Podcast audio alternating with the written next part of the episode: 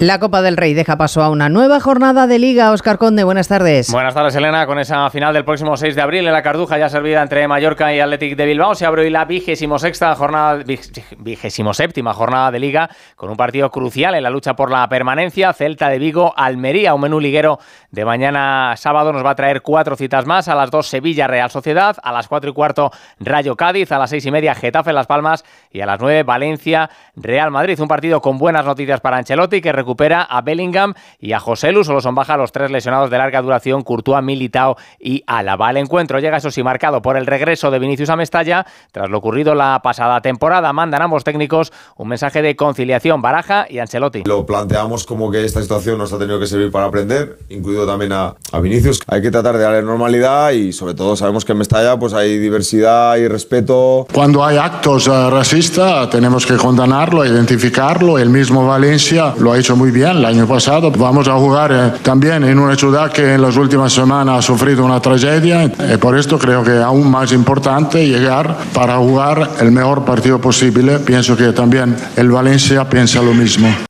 Jugarán ya el domingo sus partidos de Liga el Atlético de Madrid, que recibe al Betis para intentar olvidar su caucopero, mientras que un feliz Atlético de Bilbao se va a medir en San Mamés al Barcelona tras ese gran triunfo de anoche, 3-0 sobre los colchoneros, para meterse en la final de la Copa del Rey, liderados por el talento de los hermanos Williams, que asistieron y marcaron en los dos primeros goles. En Radio Estadio Noche, el mayor de ellos, Iñaki. Que nos entendemos muy bien, eh, llevamos muchos años jugando juntos y mi hermano y yo siempre intentamos hacerlo de la mejor manera posible. Hoy hemos tenido la suerte de que las cosas salgan bien eh, nuestra gente se lo merece. Hemos pasado dos finales sin, sin público, en pandemia. Y bueno, ahora vamos contra la humildad y sabemos que va a ser un partido muy, muy jodido porque el Mallorca ha eliminado al Girona y a la, y a la Real Sociedad y está ahí por méritos propios.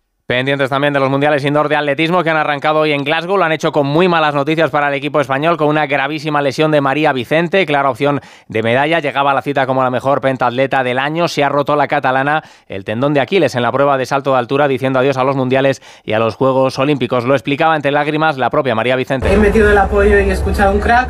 No sé, estoy todavía temblando, un poco en shock. Sé que será más duro que la última vez y solo puedo afrontarlo con energía y todo el positivo que se puede. Estar por seguro es que volveré más fuerte, espero.